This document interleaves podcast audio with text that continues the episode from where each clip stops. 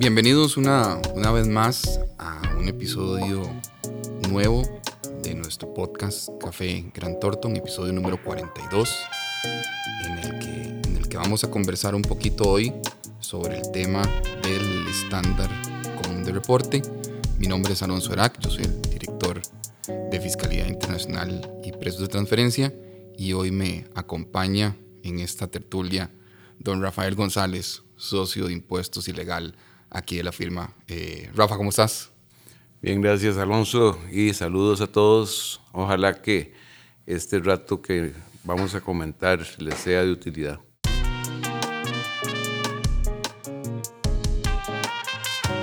Rafa, estándar, estándar común de reporte, el famoso eh, CRS, para los que estamos metidos un poquito en impuestos y también para los que tienen que lidiar con algunos temas eh, bancarios. Eh, uno tendría que decir que es, que es un poquito de un esfuerzo adicional eh, de la OCDE, de esta Organización para la Cooperación y el Desarrollo Económicos, en los cuales Costa Rica ya es un miembro plenamente activo desde el año pasado, y que es otro de los esfuerzos que esta eh, institución ha buscado precisamente para lograr de alguna forma multilateral eh, transparencia fiscal. Tal vez lo que tendríamos que decir aquí, si coincides conmigo, es que esto no es un invento local, sino que es un invento prácticamente internacional y que, y que es un estándar que tenemos que seguir, no solo nosotros, sino otros muchos países en el mundo. Claro, o sea, no es, no es un invento nuestro. De hecho, para mucha gente es más o menos la respuesta del mundo frente a lo que fue FATCA en Estados Unidos. Entonces, por supuesto que se trata de, un, de un, esfuerzo eh, que como miembros de la OSD todavía con mayor razón nos corresponde hacer y seguir.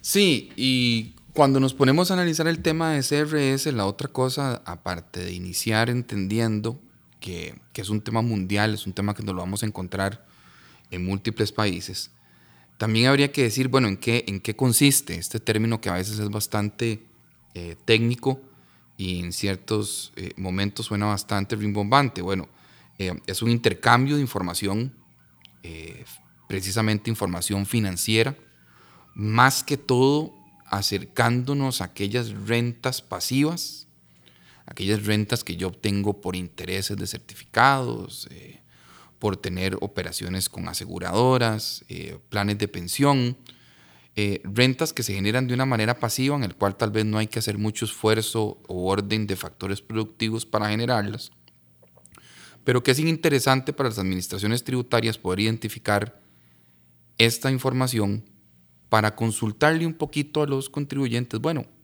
¿de dónde sale? ¿De dónde se originó eh, los dineros que fondearon estas rentas pasivas que hoy por hoy eh, puedes hacer. Eso es tal vez eh, la explicación que uno podría dar. ¿En qué consiste? Bueno, intercambiar información, porque los fiscos quieren saber estas rentas pasivas, de dónde se originan. Sí, y no hace falta pensarlo mucho para entender el qué es lo que buscan, ¿verdad? Buscan precisamente manifestaciones de riqueza que probablemente o de pronto no tengan o no sean coherentes con el comportamiento tributario de los contribuyentes. Em, y eso responde a la pregunta entonces de qué se reporta. Sí, efectivamente, buscan ingresos pasivos, cuentas bancarias, certificados de depósito, contratos de seguro capitalizables, em, y son básicamente intercambiadas a través de este mecanismo que es casi que automático entre las entidades financieras. Y para los que alguna vez hemos visto eh, películas de, de, fraudes financieros o inclusive todas estas películas de trama de, de ilegal de transacciones, eh, siempre hemos escuchado en algunas de estas películas que siempre se menciona siga el dinero. Y eso es un poco lo que, lo que las administraciones tributarias y la OCDE hacen a través de ese tipo de instrumentos. Están tratando de seguir el dinero. Bueno, tenemos un certificado de depósito a plazo. Bueno, ¿de dónde salió la plata para que pudieras abrir el, principal de esto? Tenés una, una, renta permanente a través de un plan, un plan de pensión eh, privado. Bueno, ¿de dónde se originó la plata que estuvo dándole fondeo a este plan de pensión? O sea, esas rentas pasivas, ¿de dónde, de dónde se originan? Y tendríamos que tal vez también mencionar el hecho de que en este proceso de intercambio eh, tenemos tres actores o tenemos tres eh, protagonistas en este proceso. Tenemos a los bancos o a instituciones financieras eh, encargadas de reportar. Tenemos a las personas que tienen que soportar el reporte, ahí no hay mucho que, que se pueda hacer. Y tenemos a la administración tributaria eh, solicitando información de nuestras entidades financieras para poderlas compartir con alguien más y también recibiendo información de entidades financieras de otros países. Tal vez, Rafa, podríamos empezar un poco describiendo el proceso propiamente de los bancos y las entidades financieras que comienzan siendo el primer protagonista de esto. Sí, y es que ahora, ahora vos dijiste que hay otro de los protagonistas que es quien tiene muy poquito que hacer, que es la persona reportada. ¿Y por qué razón lo digo? Para hablar de los bancos o para hablar de los bancos y cualesquiera otras entidades financieras que estén obligadas al reporte. Precisamente porque estas entidades lo que tienen que hacer es una debida diligencia para constatar la residencia fiscal del reportado. ¿Por qué? Porque la información sobre los activos financieros que se tienen ya ellos la tienen. Por eso yo, yo puedo hacer muy poquito. Lo que yo puedo hacer es decir de dónde soy, y si soy tico no me van a reportar porque es información que ya existe un procedimiento distinto para que las administraciones tributarias, administraciones tributarias la capten. Pero lo que los bancos van a hacer es una debida diligencia para determinar quién es el beneficiario final de estos activos financieros y en consecuencia reportarlo de conformidad con su residencia fiscal a los países que corresponda a través de la información que suministren a la administración tributaria. Sí, Rafa, y eso que mencionas es muy importante para la gente que nos escucha y que, quiera comprender un poquito más este proceso. Al, final de cuentas, este cambio, intercambio de información que va a ocurrir, los bancos en, en, Costa Rica lo primero que van a identificar es si los dueños de estas cuentas o de estas rentas pasivas son domiciliados o no en Costa Rica. Es el primer filtro que ocurre. ¿Por qué? Porque como mencionaba, si somos domiciliados en Costa Rica, yo esa información no se la entrego a nadie, a menos de que la administración tributaria local tenga un procedimiento.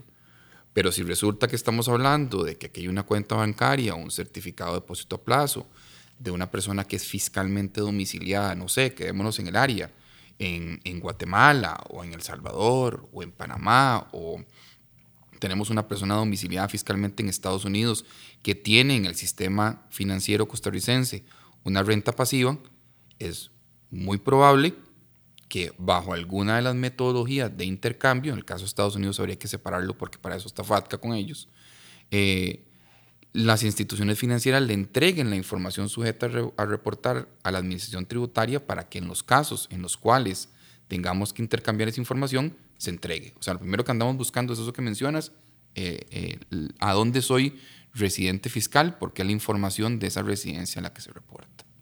Sí, y vieras que, yo tuve la experiencia con Ecuador, porque a raíz de, situaciones políticas en ese país hubo mucha plata que mucha gente, perdón, que sacó plata este, ya hacía bastante tiempo, luego hubo una, una tentativa de amnistía, entonces lo que se quería era repatriar recursos y estaba CRS de por medio. Entonces fue toda una, una carrera, una, una, una, experiencia muy interesante el ver eh, cómo los ecuatorianos andaban viendo a ver de qué países iban a poder ser reportados, eh, porque empezaron a recibir requerimientos de información de las administraciones sobre cuál era su residencia fiscal que vuelve a traernos al segundo protagonista que decías ahora, que era la persona a ser reportada. Bueno, di, la persona a ser reportada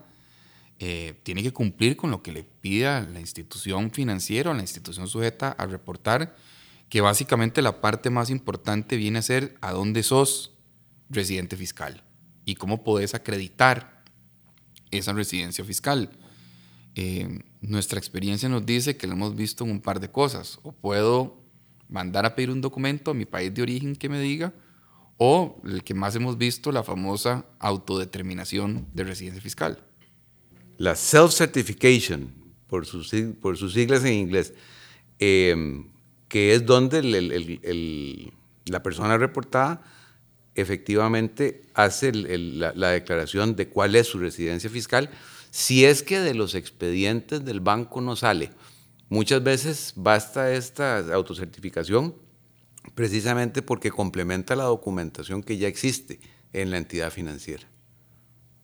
Y es una información que se pide para tener plena seguridad de que las instituciones sujetas a reportar le entreguen la información a tributación, precisamente porque se convierte en la tercera parte de este trinomio de generación de información. Eh, es una Dirección General de Tributación que recibe la información de los entes sujetos a reportar, que inclusive en muchas ocasiones fiscaliza y hace un llamado de atención, como ya tuvimos recientemente respecto a la calidad que ha sido reportada. Hay unos países de la Unión Europea que ya se han quejado, si quisiéramos hacer aquí con la Dirección General de Tributación, de que la información que está proveyendo Costa Rica no está debidamente compilada.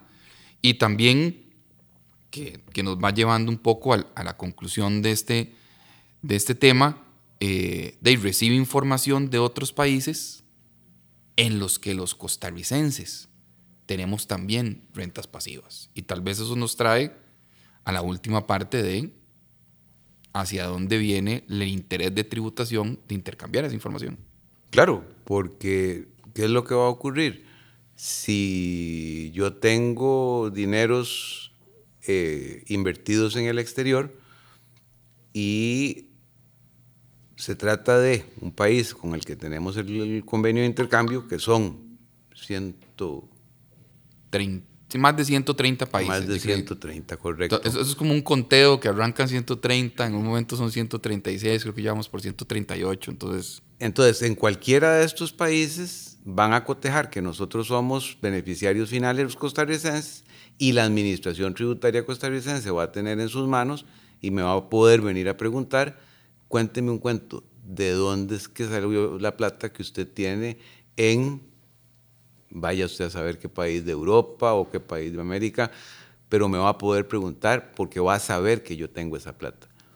Lo cual uno tendría que decirle a, la gente que tenga este tipo de rentas pasivas afuera, que una de las primeras recomendaciones y cuidados que tiene que tener es que hay una alta posibilidad de que en el proceso CRS en algún momento sean reportadas y que lo que nos interesa es poder reiterar que lo importante aquí es poder explicar el origen de los fondos y especialmente ya sea que ese origen de los fondos, fondos perdón, provenga de o una renta no sujeta en Costa Rica, porque la hice completamente afuera, o haya sido fondeado a través de unas rentas que ya pagaron impuestos acá en territorio costarricense. Entonces que no hay, que no hay mucho, este, no hay mucho que ocultar en ese sentido. Y un aspecto que yo sé, Rafa, que vos y yo hemos comentado en otras ocasiones, es de que ya no hay mucho a dónde, ya no hay mucho a dónde escondernos.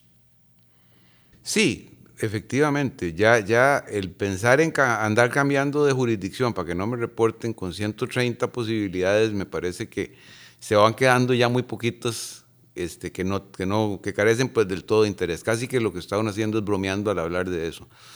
Lo que la gente tiene que hacer es saber que su información puede ser intercambiada, número uno, y número dos, que lo más importante para estar tranquilo es poder justificar el origen de los fondos.